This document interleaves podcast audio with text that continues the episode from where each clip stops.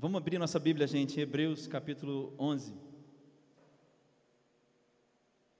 Hebreus no capítulo 11. Enquanto você vai abrindo, eu quero falar hoje sobre fé, expectativa e reação.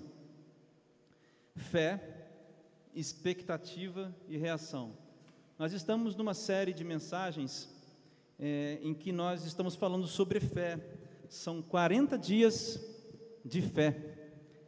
E nós estamos já na penúltima semana, dia 12 de dezembro, semana que vem, a gente conclui essa série de mensagens e aí a gente dá sequência às programações de final de ano. E você fique atento aí nas nossas redes sociais aos avisos que vocês vão saber quais serão os dias e quais serão as programações de final é, de fim de ano. Então vamos ler em Hebreus, capítulo 11, um texto bastante conhecido, né? Dos versículos 1 ao versículo 6, certo? Hebreus, capítulo 11, dos versículos 1 ao versículo 6. Diz assim: a minha versão aqui é a NVI, mas você pode ler na versão que você tiver. Só um detalhe, no, no canal número 5, tá bom? Tem uma coisa, isso. Vamos lá. Ora, a fé é a certeza daquilo que esperamos e a prova das coisas que não vemos. Pois foi por meio dela que os antigos receberam um bom testemunho. Pela fé entendemos que o universo foi formado pela palavra de Deus, de modo que aquilo é, que de modo que aquilo que se vê não foi feito, de modo que aquilo que se vê não foi feito do que é visível. Esse versículo é profundíssimo. Versículo 4: Pela fé, Abel ofereceu a Deus um sacrifício superior ao de Caim. Pela fé, ele foi reconhecido como justo. Quando Deus aprovou suas ofertas, embora esteja morto por meio da fé, ainda fala. Pela fé, Enoque foi arrebatado, de modo que não experimentou a morte, e já não foi encontrado, porque Deus o havia arrebatado. Pois antes de ser arrebatado, recebeu testemunho de que tinha agradado a Deus. Sem fé é impossível agradar a Deus, pois quem dele se aproxima precisa crer que ele existe e que recompensa aqueles que o buscam. Vamos orar? Diante da tua palavra, Deus, nós nos colocamos nessa noite para receber a Deus assim do Senhor, porque nós ansiamos, Pai, ouvir a Sua voz. Esse é o momento, ó Deus, para o qual nós vimos aqui, assim que a gente tem mais desejo de ouvir a Sua voz. É impressionantemente bom estar no louvor e com os irmãos louvar, professar a fé, fazer orações, mas é algo incrível e muito profundo, Deus, e completamente necessário para nós quando o Senhor fala conosco. E aqui está a tua palavra aberta, lida, por isso, Deus, faz a mim e os meus irmãos entendermos as profundezas e a profundidade daquilo que está revelado na Sua maravilhosa palavra. Faz isso hoje, Pai, no nome de Jesus. Amém. Você pode abrir o canal número 5. Pessoal, então eu disse que eu queria falar sobre fé e expectativa. Obrigado. E para falar sobre fé e expectativa, eu preciso fazer algumas, alguns pontos de introdução com vocês aqui. Essa semana eu pensei muito, refleti muito, fiquei pensando muito essa semana sobre essa mensagem de hoje. E mais uma vez a gente está diante de uma definição poderosa, profunda a respeito da fé. E eu vejo muito clara aqui uma relação entre expectativa e reação. expectativa e ação, se você preferir. Eu acho que essa é uma boa maneira de explicar a fé. Então imagina comigo uma coisa: você vai fazer uma viagem para a praia, que está chegando o verão, e você quer ficar num lugar que tem muito sol, muito mar. E aí você vai fazer uma viagem de carro. Então você tem o seu carro. E aí você pega o seu carro e leva na concessionária. E, e, chega lá na concessionária, você diz assim: Olha, eu quero que você faça uma revisão no meu carro, porque eu vou viajar com o meu carro. Então, as pessoas, os mecânicos, passam o seu carro no raio-x e tudo que tem que ser trocado, troca. E chega então o dia da sua viagem. Aí você pega uma bicicleta e vai de bicicleta. Faz sentido isso? Não faz nenhum sentido. Aí você pega e vai de ônibus. Não faz sentido. Você vai de moto, não faz sentido. Você colocou no trabalho de uma pessoa uma expectativa, uma espera, e você reage a essa expectativa, você entende? E aí você pega o seu carro e coloca a sua família, ou você sozinho, na estrada. E na estrada acontecem mil coisas. Mas você vai na estrada com o seu carro. Agora, esse exercício que a gente fez aqui agora é bem interessante porque nós falamos de coisas materiais. Porque o carro você vê, o mecânico você vê, as peças você vê, um papel escrito que está ok você vê, a estrada você vê. Mas o que é a fé? Se não a certeza daquilo que ainda não aconteceu. Como diz a versão da Bíblia King James, a transformação em matéria de algo que não é matéria ainda. O que é a fé? A visão de uma coisa que ainda não pode ser vista. Gente conclui algumas coisas aqui na introdução que nós somos seres, animais racionais, que a nossa razão, que a nossa racionalidade tem a ver com faz com que as nossas ações, melhor dizendo, tenham a ver com as coisas que a gente espera. Isso quer dizer que a gente age, age baseado em expectativas. Ora, não foi, não foi assim na sua escola, o tempo todo na sua vida na escola? Você não estudou para a prova? Ou pelo menos deveria ter estudado para as provas? Tomara que meus alunos estejam vendo, para eles estudarem bastante. Não é isso? A gente investe em relacionamentos,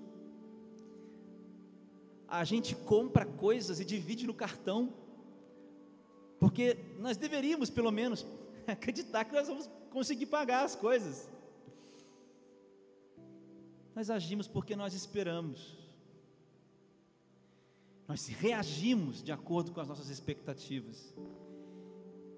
E as expectativas, elas estão ligadas com as coisas que nós acreditamos. Então a expectativa tem a ver com a fé. Na verdade, a fé não é só uma expectativa. A fé é um estado de existência onde o que não existe já existe. Entende isso? Isso é muito incrível, cara.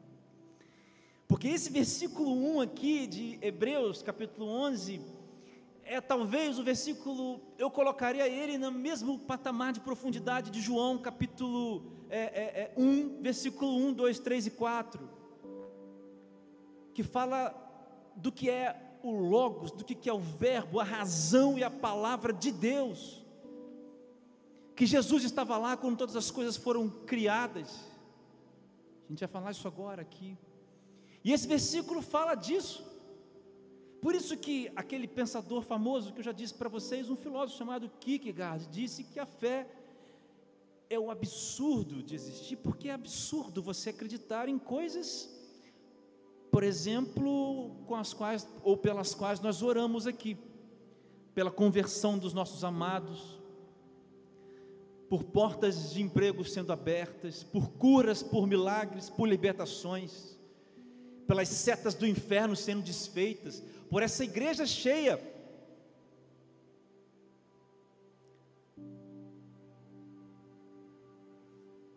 E aí eu chego então assim a duas perguntas que me motivam nessa reflexão hoje.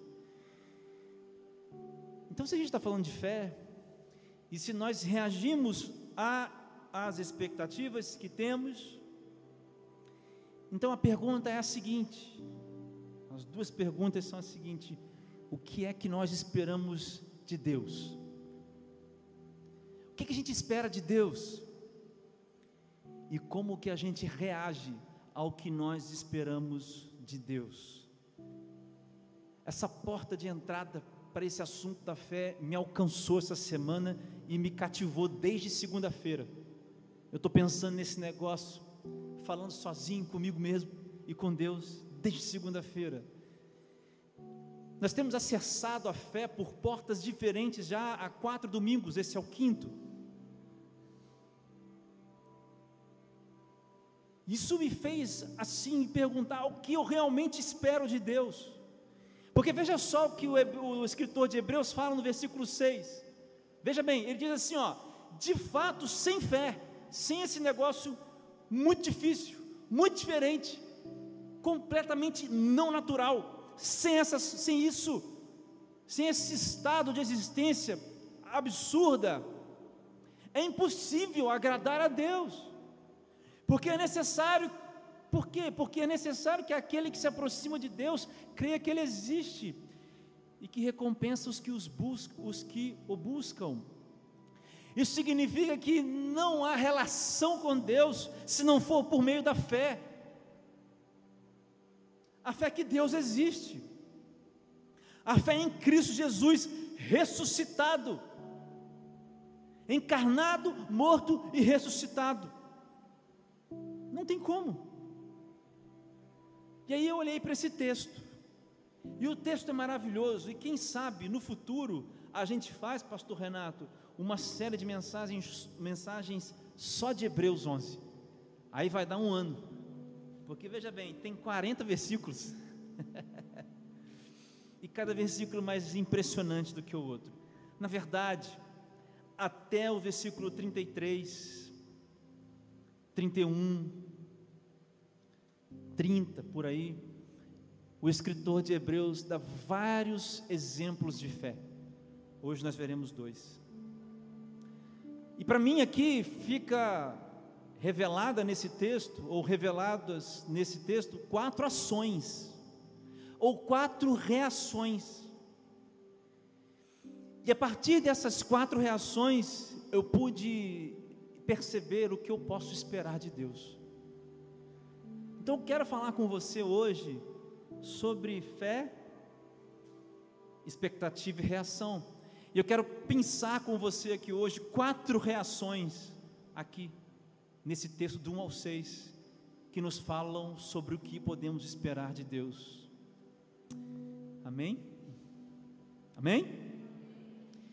A primeira reação que eu vejo aqui, eu não encontrei uma palavra melhor, nem uma expressão melhor, mas eu disse o seguinte: a primeira reação que eu vejo é a reação do firme caminhar. Veja bem, você pode anotando para compartilhar com a célula se você quiser. A reação do firme caminhar. Eu quero chamar a sua atenção para o versículo 3. Eu vou ler de novo, agora na Almeida atualizada, na nova Almeida atualizada.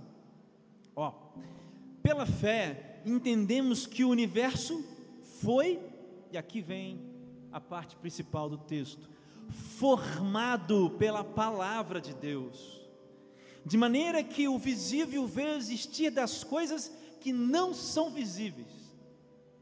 Deixa eu te dar um pouco de contexto para essa colocação do escritor aos Hebreus. Existia uma grande ideia, uma corrente filosófica que acreditava no seguinte: que a matéria, e quando a gente fala de matéria, a gente fala de coisas físicas, A palavra é physis, por isso tem metafísica e física. Física é coisas que você coloca a mão. Então acreditava-se que todas as coisas eram ruins e que o universo surgiu de uma matéria ruim. Por isso tudo que nós somos é ruim. Só as coisas da metafísica, só as coisas espirituais importam. Isso nós sabemos que não é verdade. E o escritor de Hebreus está dizendo assim: não, não, não. Deus fez do nada o universo. Veja que declaração incrível. Do nada, do que não existia, Deus fez o universo existir. Então eu quero começar essa primeira reação dizendo o que, que ela me explica a respeito de Deus. Ela me leva a entender, meu querido irmão, que Deus governa sobre aquilo que só Ele poderia ter criado e criou. Nós, estamos falando, nós estamos falando de uma perspectiva cosmológica. Eu estou falando do universo, das coisas que existem e das coisas metafísicas também. Deus governa sobre a história, sobre o tempo, sobre tudo que existe, porque tudo que existe Deus criou. Não tem nada do homem e nem de outra coisa qualquer na criação do universo, a não ser o João capítulo 1, do 1 ao 4, o Logos, a palavra e a razão de Deus para os gregos, dizer era uma força criadora, é por isso que o João usa a palavra logos, porque a palavra de Deus tem poder, Deus diz, passa a ser o que não é. E se Deus governa tudo o que Ele mesmo criou, duas reações, ou duas hum, outras reações a partir dessa primeira eu posso entender aqui ou duas verdades eu posso entender. Primeiro, meus irmãos, o futuro, ele não é desconhecido para Deus. Olha só, pela fé, nós não estamos acreditando, caminhando, correndo, esperando o desconhecido atingir a gente. Eu quero que você preste atenção nisso, que isso é fundamental não estamos sendo atingidos pelo desconhecido. Deus conhece e Deus governa todas as coisas. Tiago, capítulo 4, versículo 14 e 15. Vocês não sabem o que acontecerá amanhã. O que, que é a vida de vocês? Vocês não passam de neblina que aparece por um instante e logo se dissipa. Mas em vez disso, deveriam dizer: se Deus quiser, não só viveremos, como também faremos isto ou aquilo. O que fica explícito aqui no texto de Tiago é que Deus tem o controle das coisas, de todas as coisas. Então, pela fé, nós estamos vivendo e acreditando num Deus que não entrega desconhecidos, futuros desconhecidos. Sabe, a gente às vezes fala assim: eu estou indo rumo ao desconhecido. Mas isso é uma reação a uma expectativa errada a respeito de Deus. Eu lembro quando eu fui morar fora do país, eu tinha essa ideia. A gente estava crescendo na fé, adoecendo, né?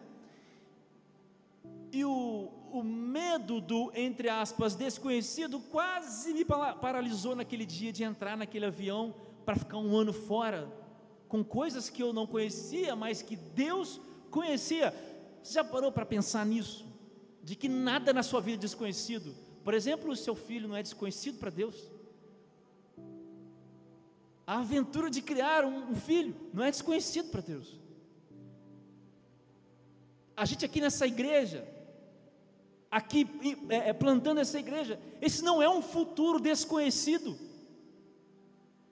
E se a gente reagisse crendo que Deus conhece, eu, ao invés de dizer que é desconhecido, ele está revelando para nós aquilo que ele já conhece. Segundo ponto, nós aprendemos a reagir com fé, ainda dentro dessa primeira reação. Se reagimos com fé diante das complexidades do mundo, porque o mundo é complexo e a vida também, então sabemos que o fim de todas as coisas é para o nosso bem. Olha o que diz Romanos 8, 28, né? O famoso texto que você conhece. Tão profundo que ele pode ser tirado do contexto, que ele tem tantos, tantas aplicações. Sabemos que Deus age em todas as coisas, para o bem daqueles que o amam, dos que foram chamados de acordo com o seu propósito. Sabe, pessoal, se a gente aprende a reagir com fé, então acho que a gente conseguiu compreender o Romanos 8, 28. Se não tem nada desconhecido, se Deus conhece as coisas, e se todas as coisas cooperam para o nosso bem, então por que nós não reagimos com fé diante da vida? Se cremos que Deus fez o universo da Sua palavra, a partir da Sua palavra, se cremos que Ele detém o tempo nas Suas mãos, eu já expliquei isso, já preguei algumas vezes. Deus não passa pelo tempo, o tempo existe totalmente em Deus. Se cremos que tudo Ele faz cooperar para o nosso bem, então como é que a gente vai reagir? Eu tenho uma resposta: com passos firmes. Por isso que eu falei aqui, ó, a reação do firme caminhar.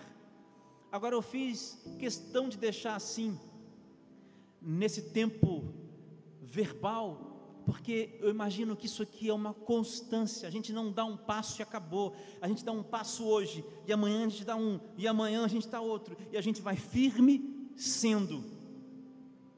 Sendo. Até quando? Até o dia em que ele vier nos buscar, ou então que a gente for encontrar com ele. Talvez essa seja a mensagem que vá ao seu coração hoje. Talvez seja o medo do futuro, a pedra que impede você de caminhar em fé. Mas não se esqueça de que nada é desconhecido para Deus. Nada. E Deus faça com que todas as coisas cooperem para o bem daqueles que o amam. Amém? Primeira reação, a reação do firme caminhar. Segunda, a reação da entrega total. Tem uma reação aqui que é incrível. Aí, vamos ler lá o versículo 4. Pela fé, Abel ofereceu a Deus um sacrifício mais excelente do que Caim, pelo qual obteve testemunho de ser justo tendo a aprovação de Deus quanto às suas ofertas. Por meio da fé, mesmo depois de morto, ainda fala. Você conhece a história, né? Do Caim e do Abel. Abel, você sabe, vou dar só um resumão. Ele era pastor, então ele entregou as primícias daquilo que tinha. Ele era pastor, entregou a melhor ovelha o Caim não, o Caim era agricultor. E a palavra de Deus não diz que a ovelha é melhor do que o cereal. Só diz que a oferta de Caim não foi tão boa quanto a oferta de Abel. E aí, como Deus se agradou do, do Abel, o Caim foi lá e matou Abel, por causa da inveja. Você sabe a história? É isso? Gênesis capítulo 4 versículos 4 a 5, onde está registrada essa história, diz o seguinte: ó, Abel, por sua vez, trouxe das primícias do seu rebanho e da gordura deste. O Senhor se agradou de Abel e da sua oferta, mas de Caim e de sua oferta não se agradou. Caim ficou muito irritado e, e fechou a cara. Essa aqui é a versão da nova meio atualizada, viu? É a versão, cara, reformada, fechou a cara, uma, uma coisa dos nossos dias.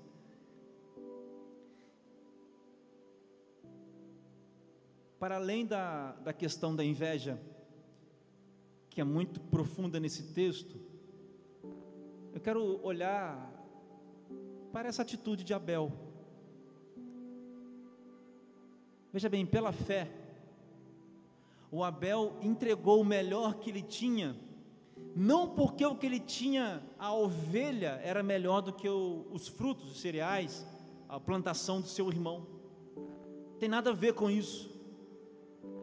Mas no coração de Abel, uma das coisas que Abel tinha, tinham várias, mas uma delas que eu posso afirmar para você, é que Abel sabia que tudo que ele tinha vinha de, de um Deus bondoso, era bondade de Deus. É por isso que Abel tem gratidão.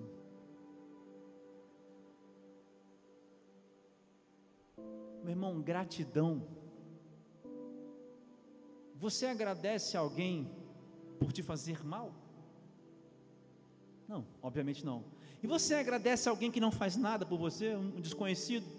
Você passa, oi, muito obrigado. Oi, muito obrigado. Quem não é grato a Deus é porque não sabe, não provou da bondade de Deus. Na melhor das hipóteses, é uma pessoa que ainda não provou. E na pior das hipóteses, é alguém que viu que Deus é bom, mas o seu coração se fecha para a palavra de Deus. E aí só o Espírito Santo que pode fazer a obra. Mas a primeira questão incrível aqui que Abel ensina para a gente, dessa entrega total, dessa reação, é que essa entrega é em gratidão, porque nós sabemos que Deus é bom. E assim é, é muito fácil a gente vir para cá e cantar: Deus é bom, Deus é bom, Deus é bom, Deus é bom. O difícil, meus irmãos, é realmente acreditar que Deus é bom quando as configurações dizem o contrário. É por isso que é pela fé. Entendeu? Por isso que é pela fé. Eu fico espantado com essa história porque uma pessoa que agradece a Deus pela bondade de Deus, que consegue fazer isso de verdade, alcançou um nível de fé mais profundo.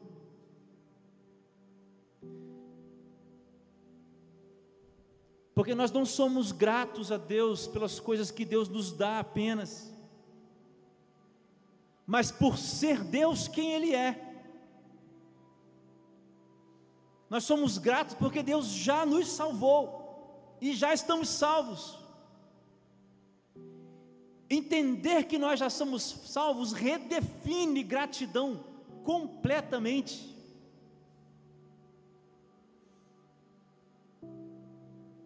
Outra coisa que eu penso que Abel tinha na sua cabeça, e por saber que Deus é bom, Abel entregou o melhor, porque ele sabia que Deus não dá migalhas, não dá restos para os seus filhos.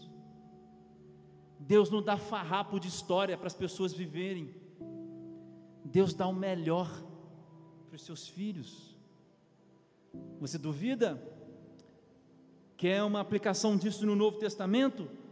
Romanos 12, 2, você conhece esse texto. Não vivam conforme os padrões desse mundo, mas deixem que Deus os transforme pela renovação da mente. E essa metanoia, tudo, toda para quê? Para que a gente experimente qual é o que? A boa, a agradável e a perfeita vontade de Deus. Portanto, o problema da bondade de Deus é com a maldade do coração do homem. Nunca foi com Deus. Eu vejo nessa atitude de Abel o que é ser grato, o que é entregar-se totalmente. Eu, eu, eu fico pensando num bebezinho. A minha sobrinha Cecília, minha sobrinha Manuela, são novinhos. Elas, na inocência de uma criança, olham para mim e se assustam. Aí elas correm para o abraço da mãe, para o colo da mãe, porque de uma maneira assim, até irracional, às vezes só no instinto, ela sabe que a mãe dela tem para dar aquilo que ela precisa.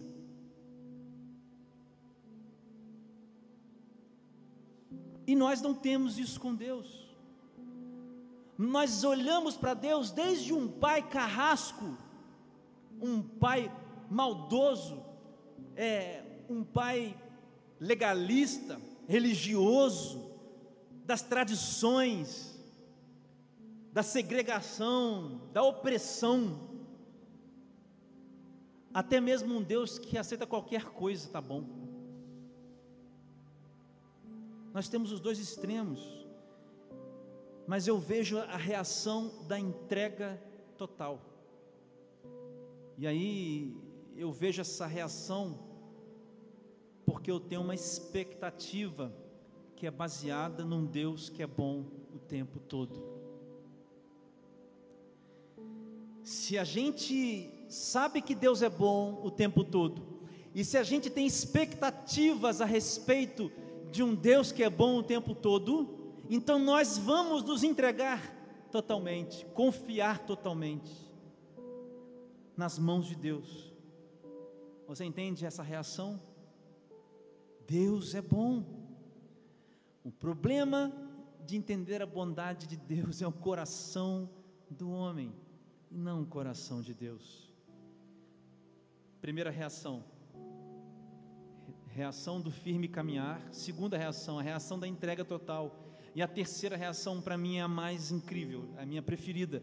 Tem a quarta, mas a terceira, para mim, é a mais incrível. É a que eu quero aplicar na minha vida agora, hoje, nesse momento.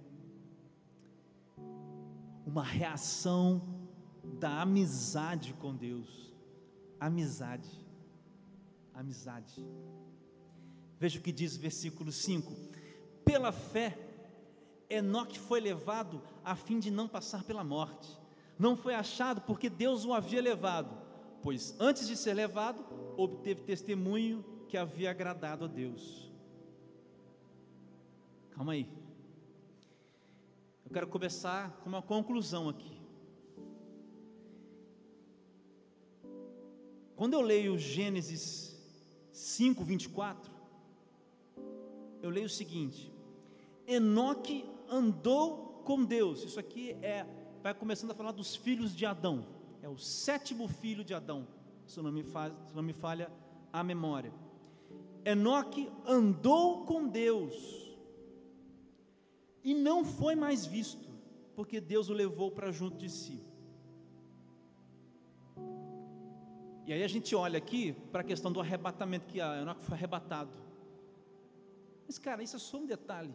Desculpa, isso é só um detalhe. Elias também foi, é só um detalhe ter sido arrebatado. Para mim é só um detalhe. O incrível é isso daqui: Enoque andou com Deus. E a, e a expectativa que eu tenho de Deus aqui, eu quero começar com a expectativa nessa reação é que Deus se faz tão próximo quanto alguém o possa procurar. Deus se faz tão próximo de alguém, tão próximo quanto alguém o possa procurar. É por isso que pessoas experimentam níveis de intimidade diferentes com Deus. Isso existe. Não estou falando que as pessoas são mais santas, melhores, mais espirituais. Não. Eu estou falando de intimidade, de uma relação entre você e Deus. Tem gente que tem mais intimidade com Deus, sim. Por quê?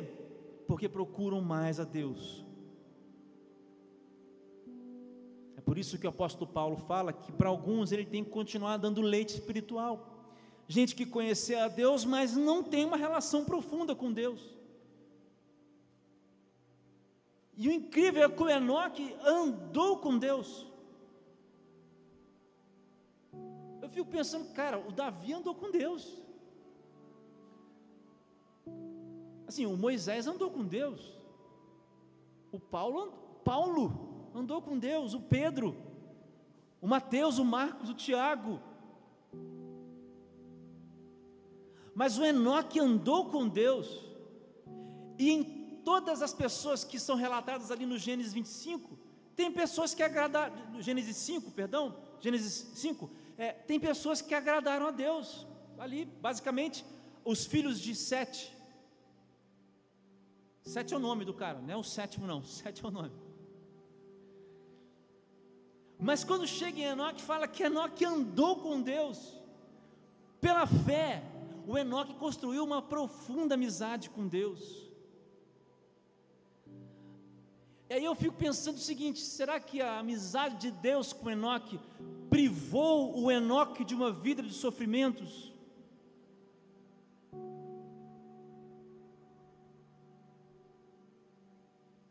Que as pessoas viviam naquela época? Eu acho que não.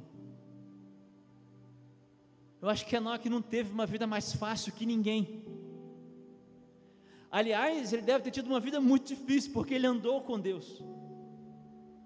Essas pessoas têm as vidas mais difíceis. Mas o surpreendente da história do Enoque não é como o Enoque foi encontrar com Deus, o arrebatamento, mas como ele andou com Deus. A amizade com Deus, meu querido, não priva alguém de uma vida dos sofrimentos naturais da vida, mas levam a gente a viver, a desfrutar de uma vida apesar.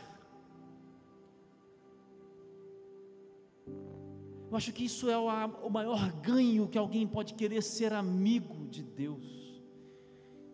Eu vou te dar uma passagem aqui no Novo Testamento a respeito disso. Olha o que, que Jesus fala em João capítulo 15, versículos 14 e 15. O texto que o pastor Renato pregou aqui na semana passada, né? A continuação, ó. Vocês são meus amigos. Jesus disse isso. Vocês são os meus amigos. Se vocês fizerem o que eu ordeno, eu já não chamo vocês de servos porque o servo não sabe o que o, seu senhor faz. Mas tenho chamado vocês de amigos, porque tudo que ouvi de meu Pai, eu lhes dei a conhecer. Sabe o que Jesus está dizendo para nós? Se nós realmente sabemos a vontade de Deus revelada, se nós sabemos e conhecemos o Deus, Deus que é revelado em Jesus. Lembra sempre de Colossenses 1,15, que Jesus é a imagem visível de um Deus invisível.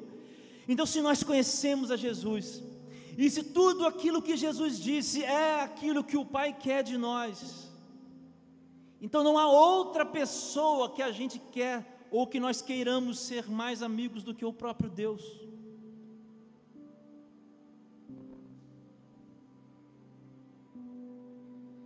Nós não estamos, veja bem, olha a lógica de Jesus, nós não estamos obedecendo para tornarmos amigos, nós obedecemos porque somos amigos e conhecemos a Deus.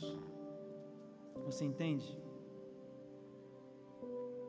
Nós obedecemos porque conhecemos o Senhor, porque sabemos que o Senhor quer bem porque sabemos que o Senhor, o nosso Senhor, nos ama, porque nós somos filhos amados.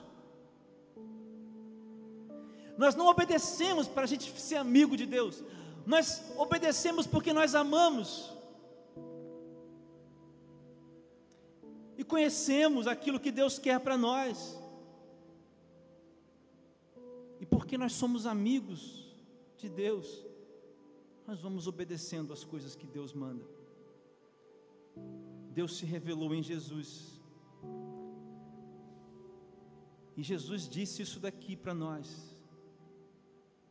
Vocês são os meus amigos, se vocês cumprem as coisas que eu disse, porque o que eu disse é o que o Pai revelou para vocês, é o que o Pai quis revelar para vocês.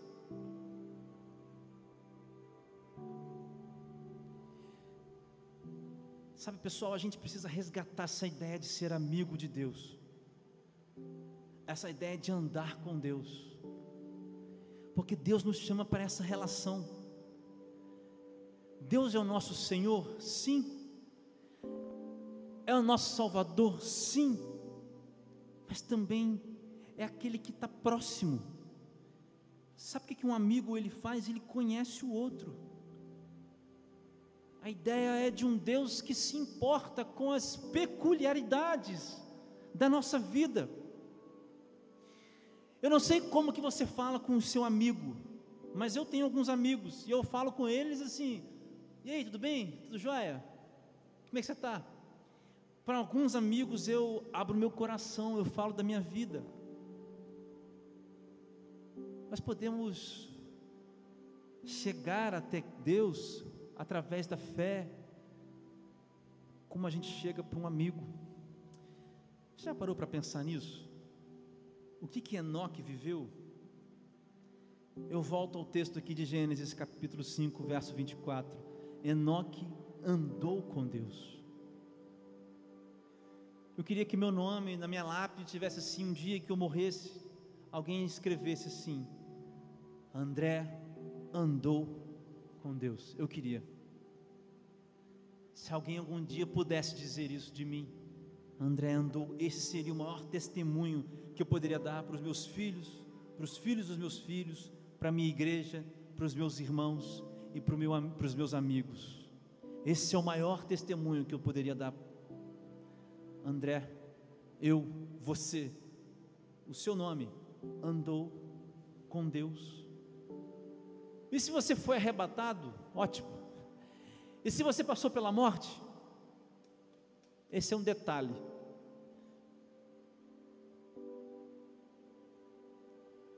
Ser amigo de Deus. Se a gente coloca nossas expectativas no Deus que está próximo, que se compadece, que se revelou, por que é que a gente se coloca então numa reação de resistência contra Deus? Muitos de nós insistem na inimizade contra Deus, muitos. E se essa noite você fosse para casa e começasse a conversar com seu amigo? E se você dissesse hoje, Deus, quero andar com você. Espírito Santo, eu quero andar com você hoje. Eu quero começar a andar, eu quero andar com você. E se você passasse mais tempo lendo a Bíblia, mais tempo conversando com seu amigo, cinco minutos, dez minutos, vinte minutos, quarenta minutos, uma hora e meia, duas horas, até você ter aquela oração, aquela resposta, desculpa, que perguntaram para um John Wesley, né? É John Wesley, pastor Renato? Quanto tempo você ora? Não, Mude isso. Ah, eu oro desde que eu acordo até a hora que eu me deito. Andar com Deus. A fé promove isso. Por último, por fim, eu vejo aqui uma reação da visão para além de. É difícil, né? Mas é a reação da visão para além Veja o versículo 6.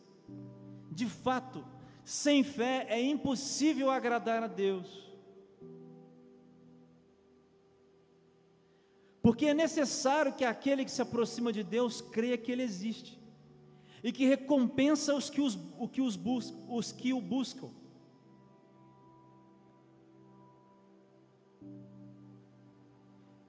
Veja só,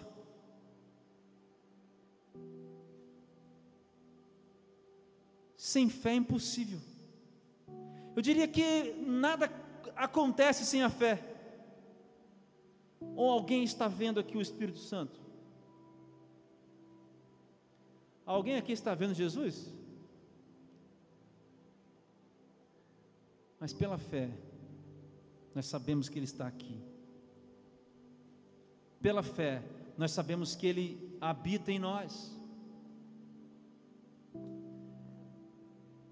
Existe uma maneira de ver as coisas para além delas mesmas. Queria finalizar dizendo que isso aqui significa o seguinte: olhar para as dificuldades, olhar para um exame que diz, você tem quatro meses de vida, olhar para além disso, olhar talvez para uma situação é, de casamento difícil. Talvez a esposa não aceita, talvez o esposo não aceite, talvez os filhos estejam envolvidos nas drogas, talvez seja o contrário, os pais, não sei. Mas você precisa se relacionar com Deus olhando para essas coisas além delas. Não é negar essas coisas, é olhar para elas e ver além delas. E não só olhar além delas, mas reagir a elas, olhando para além delas. O convite do versículo 6 é impressionante, porque ele diz: olha, essa maneira de viver a vida, esses absurdos que nós estamos falando aqui para as pessoas, é dessa maneira que Deus espera que a gente se relacione com Ele. E o mais incrível, e o mais incrível, é que haverá recompensa para quem reage assim.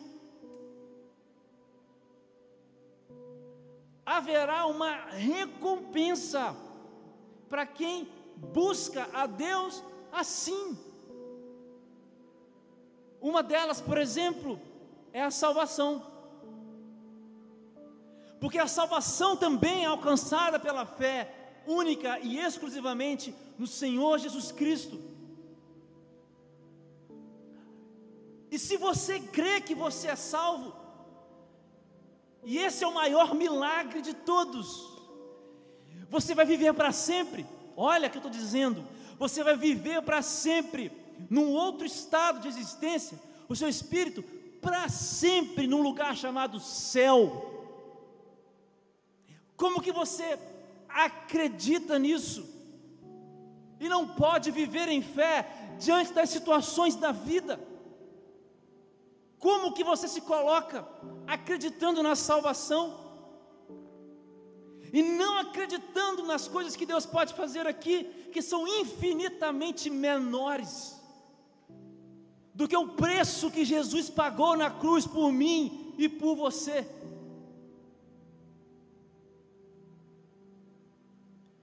Então, o termo final do versículo 6 nos leva de novo ao início da mensagem.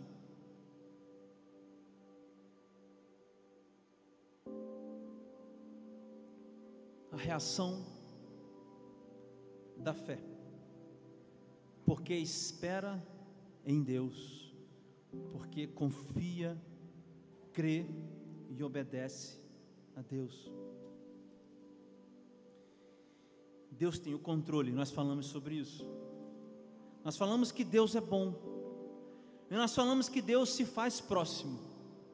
Deus tem o controle, Deus é bom e Deus se faz próximo. Eu poderia falar muitas outras coisas. Esse assunto não fica encerrado aqui, porque Deus é fiel, porque Deus é perfeito, porque Deus é eterno, porque Deus é onipresente, onisciente, onipotente. Eu nem falei dessas coisas. Eu falei de três apenas. Deus tem o controle, Deus é bom e Deus se faz próximo. Agora, o que que você está esperando de Deus?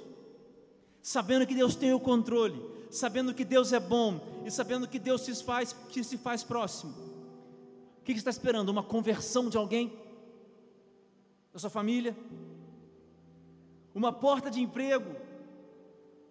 a cura de alguém, de alguma doença, um sonho que Deus te deu para você realizar nessa vida.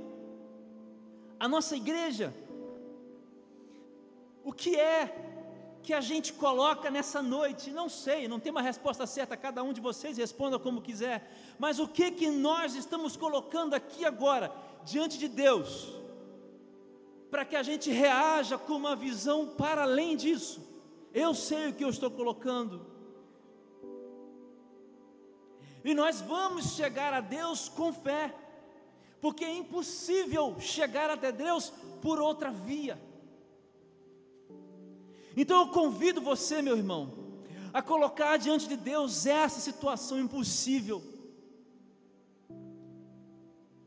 Se você acredita que Deus tem o controle, Eu quero que você baixe sua cabeça, feche seus olhos.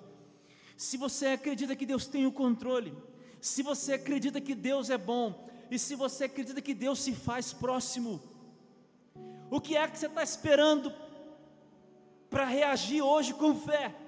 Reaja hoje com fé. Se você acredita que você já é salvo, o que pode ser maior do que aquilo que Jesus fez na cruz por mim e por você?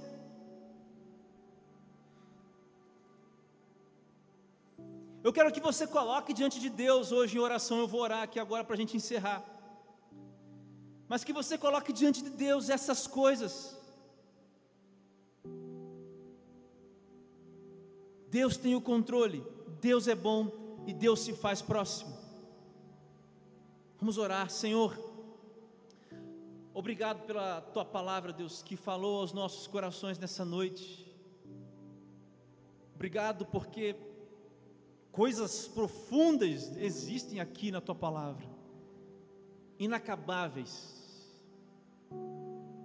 Para sempre ela é uma fonte inesgotável de sabedoria, de riquezas, de promessas, de combustível, Deus, para a fé. Eu me junto aos meus irmãos e nós colocamos, Deus, muitas coisas agora diante do Senhor. E Deus, nós olhamos para essas coisas, nós não fugimos delas. Pai, os nossos sonhos. Senhor, os perdidos que nos cercam, nossas famílias, Pai, pessoas desviadas, pessoas que não foram ainda alcançadas, e a gente olha para isso, ó Deus, com a visão para além porque nós sabemos que o Senhor tem o controle, nós sabemos que o Senhor é bom, e nós sabemos, Deus, que o Senhor está próximo de nós. Nós olhamos, Senhor Deus, para o mar das dificuldades da vida, seja ela, Deus, na área financeira, seja ela, Senhor Deus, na área sentimental, seja ela, Senhor, na área existencial, seja ela na área física, nas doenças da alma e do corpo, nós sabemos que o Senhor é capaz. Pela fé, Deus, nós chegamos até o Senhor aqui hoje. Pela fé, Deus, nós contemplamos maravilhas que o Senhor pode fazer, Deus. Maravilhas, Deus, que o Senhor pode realizar agora, nesse momento, nesse instante, milagres que o Senhor pode fazer. Pai, nós, nós não chegamos aqui amedrontados, Pai, mas nós chegamos aqui olhando para além. Deus, obrigado porque o Senhor está próximo. E Deus, eu te peço que nessa noite, enquanto os meus irmãos estão orando, falando com o Senhor, que nós nos aproximemos do Senhor nessa caminhada, Deus. Que a gente seja chamado um dia de lá vai um amigo de Deus. Que a gente viva, Deus, em gratidão, olhando para além das coisas, em gratidão, sabendo que o Senhor é bom. Que a gente viva, Senhor Deus, sabendo que o Senhor tem o controle de todas as coisas. E por fim, Deus, eu já te agradeço pelos milagres que o Senhor tem feito em nosso meio. Eu tenho visto, a Deus, como o Senhor tem feito. O Senhor tem provocado milagres, Pai. Nascimentos, conversões, realidades alteradas, curas. O Senhor tem provocado isso. Deus, no meu coração eu quero te agradecer, porque o Espírito Santo me leva, Deus, a viver esse desafio de uma vida esperando de Deus e reagindo nessa expectativa concreta da Sua palavra, Deus. Que o Senhor faça isso na vida dos meus irmãos nessa noite, no nome de Jesus, amém.